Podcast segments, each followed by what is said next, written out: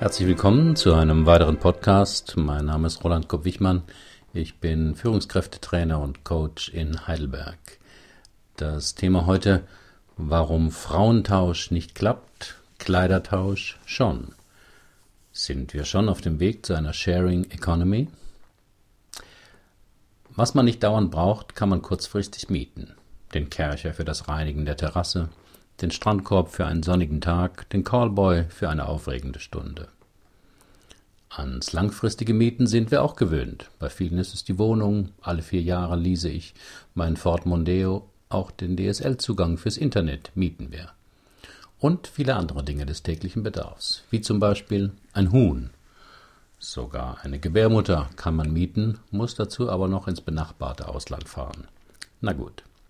Aber könnten Sie sich auch vorstellen, eine Katze zu mieten oder ein Wohnzimmer, eine Mutter oder ein paar passende Hochzeitsgäste? Natürlich nicht. Aber wie so oft ist uns der Asiate hier schon weit voraus. Dort gibt es das alles schon. Und wie das Tamagotchi wird auch dieser Trend bald bei uns zu, zu uns Tsunami gleich herüberschwappen. Viele Japaner lieben Katzen, haben aber in der Stadt nur wenig Platz und keine Zeit dafür. Eine halbe Stunde Katze streicheln kostet im Neko-Café nur 5,40 Euro. Aber bei uns wird sich das nicht durchsetzen. Europäer betrachten Haustiere ja als Familienmitglieder, die wir nicht teilen oder gar verzehren wollen. Der Asiate ist da praktisch, pragmatischer und praktischer. Der Schweizer auch. Die entsprechenden Links finden Sie auf meinem Blogbeitrag. Da viele Japaner nur kleine Einzimmerwohnungen fernab ihres Arbeitsplatzes haben, können sie im Style Café in Tokio ein Wohnzimmer mieten. In ähnlicher Tradition stehen ja auch die zahlreichen Badehäuser in Japan, die es bei uns nur nach dem Krieg gab. Weil Deutschland größer ist als Japan, hat hier fast jeder sein eigenes Bad und würde nie mit einem Unbekannten in dieselbe Wanne steigen. In Japan kann man auch Menschen mieten. Hier geht das nur beim Film und heißt dann Komparse. Bei Herrn Ichi Nokawa kann man zum Beispiel eine Schwiegermutter mieten, wenn die eigene Mutter psychisch krank ist und einem nicht vorzeigbar scheint. Kostenpunkt 116 Euro plus Spesen. Auch für Spezialaufträge ist er gerüstet. Allein erziehende Mütter, die in der Schule einen Vater präsentieren wollen, arbeitslose Männer, die ein Berufsleben vorspielen und einen gemieteten Chef nach Hause einladen wollen, oder Hochzeitsgäste, wenn der Bräutigam zu wenig Verwandtschaft hat. Vom Carsharing zum Kleidersharing. Ein neuer Trend ist auch hierzulande zu beobachten. Viele Menschen wollen nicht mehr alles kaufen, um es zu nutzen, sondern teilen es mit anderen. Am bekanntesten ist das Carsharing. Wer nicht dauernd ein Auto braucht, meldet sich an, bekommt einen Zugangscode. Mit seinem Smartphone findet er das nächste Fahrzeug in seiner Stadt öffnet es auch damit. Nach Gebrauch einfach stehen lassen, am Ende des Monats wird die Gebühr für die gefahrenen Kilometer abgebucht. Frauentausch klappt ja selten, wie man wöchentlich auf RTL 2 verfolgen kann. Kleidertausch schon eher.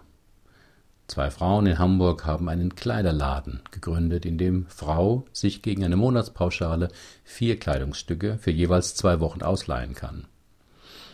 Bei Swap-Partys werden ebenfalls Kleider getauscht. Geht die Ära des Eigentums also zu Ende? Das hatte Jeremy Rifkin schon im Jahr 2000 in seinem, Besuch, in seinem Buch Access angekündigt. Was ich jederzeit nutzen kann, muss ich nicht unbedingt besitzen. Könnte man eigentlich auch im Büro anwenden. Workplace Manager versuchen, Angestellten die Idee schmackhaft zu machen, dass sie nur einen Schreibtisch brauchen, aber keinen eigenen. In ganz fortschrittlichen Unternehmen klappt das ja schon. Der Mitarbeiter kommt morgens mit seinem Laptop rein, sucht sich einen freien Platz, loggt sich ins Intranet ein und legt los. Prima Idee, nur nicht für die meisten Menschen. So wie Hunde ihr Territorium markieren, wird auch der eigene Schreibtisch meist mit Grünpflanzen, Familienfotos und persönlichen Gegenständen abgegrenzt. Die Lage des Büros sowie die Anzahl der Fenster demonstrieren, welchen Status der Betreffende in diesem Unternehmen erreicht hat. Logisch oder sachdienlich ist es nicht, aber menschlich. Etwas flexiblere Menschen brauchen solchen Statuszauber nicht. Sie arbeiten mit ihrem Laptop überall, vorausgesetzt ein WLAN ist in der Nähe. Trendforscher proklamieren bereits die Sharing Economy und einen Collaborative Consumption. Ein Manifest dazu soll das Buch von Rachel Botsman sein. What's mine is yours. Nicht nur für Kunden, auch für Unternehmen bieten Sharing-Modelle neue Möglichkeiten. Nicht zufällig sind Autofirmen wie Mercedes und BMW im Carsharing-Bereich sehr aktiv. Dabei verschiebt sich der Fokus von der Herstellung eines Produkts hin zu mehr Service. Aus einem Autobauer wird ein Anbieter von Mobilitätsdienstleistungen. Eigentum hat auch Nachteile. Dinge brauchen Platz, wollen gesäubert, gepflegt, repariert werden. All das spart man sich beim Mieten, Leihen oder Sharen. Auch die stärkere Nachhaltigkeit ist ein dicker Pluspunkt. Wenn mehr Leute, die morgens allein in ihrem Fünfsitz-Pkw ins Büro fahren, den Bus nehmen würden oder zumindest Fahrgemeinschaft bilden würden, hätten wir vielleicht auch mal wieder einen normalen Frühling. Fürs Tauschen braucht es ein starkes Ich. Der Nutzen eines Buches liegt ja im Lesen, beziehungsweise darin, es gelesen und verstanden zu haben. Er liegt nicht im Besitz des Buches. Ob jemand belesen ist, merkt man schnell im Gespräch über ein Thema, egal wie groß der Bücherschrank desjenigen zu Hause ist. So gesehen kann man Bücher, Platten und CD-Regale als Angeberei verstehen, die enormen Platz beanspruchen. Jetzt bekomme ich bestimmt böse äh, Kommentare von Vinylfreaks. Aber in der digitalisierten Welt geht es immer mehr um den freien Zugang zu Wissen, weniger um den Besitz von Sachen. Auf vieles zu verzichten kann auch zum Lebensprinzip werden, so wie es Leo Bebauter mit seinem Minimalismus vorlebt und beschreibt. Michael Kelly Sutton nennt seine Lebensweise Cult of Less. Dazu gibt es auch einen deutschen lesenswerten Blog. Die Bereitschaft zu einem bescheideneren Lebensstil ist wahrscheinlich auch eine Sache des Alters und des Familienstands. Als Single kann man sich gut einschränken, denn der Verzicht führt zu keinen langen Debatten oder Konflikten. Lebt man in einer Beziehung und hat, oder hat gar Kinder, sieht das gleich ganz anders aus. Es sei denn, man sorgt für eine sektenähnliche Abschottung gegenüber der bösen Konsumwelt. Verzichten will ja auch nur der, der vorher viel hatte. Wer immer ausreichend zu essen hat, probiert gern mal das Fasten aus und ist angetan. Für den Hungernden ist es keine Option. Wer zu viele Sachen im Kleiderschrank hat, will ausmisten. Der Obdachlose nicht.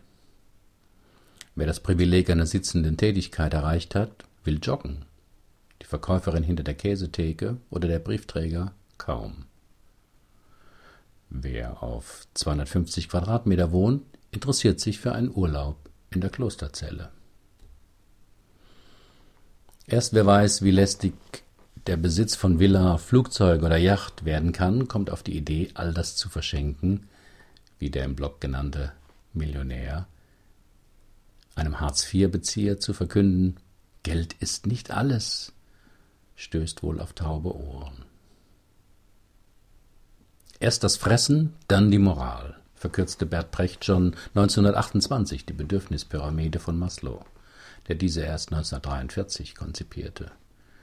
Nur wer den Überfluss kennt und möglicherweise darunter leidet, sucht die Einschränkung. Sind erstmal die grundlegenden Bedürfnisse erfüllt, ahnen die meisten Menschen, dass die besten Dinge im Leben keine Waren sind, sondern Beziehungen, Gesundheit, Erlebnisse und eine sinnvolle Arbeit. Der Ansatz der Sharing Economy fordert also zu einer Überprüfung der eigenen Werte auf. Was ist mir im Leben wirklich wichtig? Die Besucherin eines Forums hat das schon mal für sich geklärt. Ich zitiere Wo bekomme ich günstig ca. 15 Meter Bücher mit gut erhaltenem Rücken für unser neues Bücherregal? Am besten auch mit Literatur dabei. Oder Goethe. Aber mehr so dezente Farben. Es soll halt seriös sein. Ihr versteht schon. Herzlichen Dank für Ihre Aufmerksamkeit. Bis zum nächsten Mal.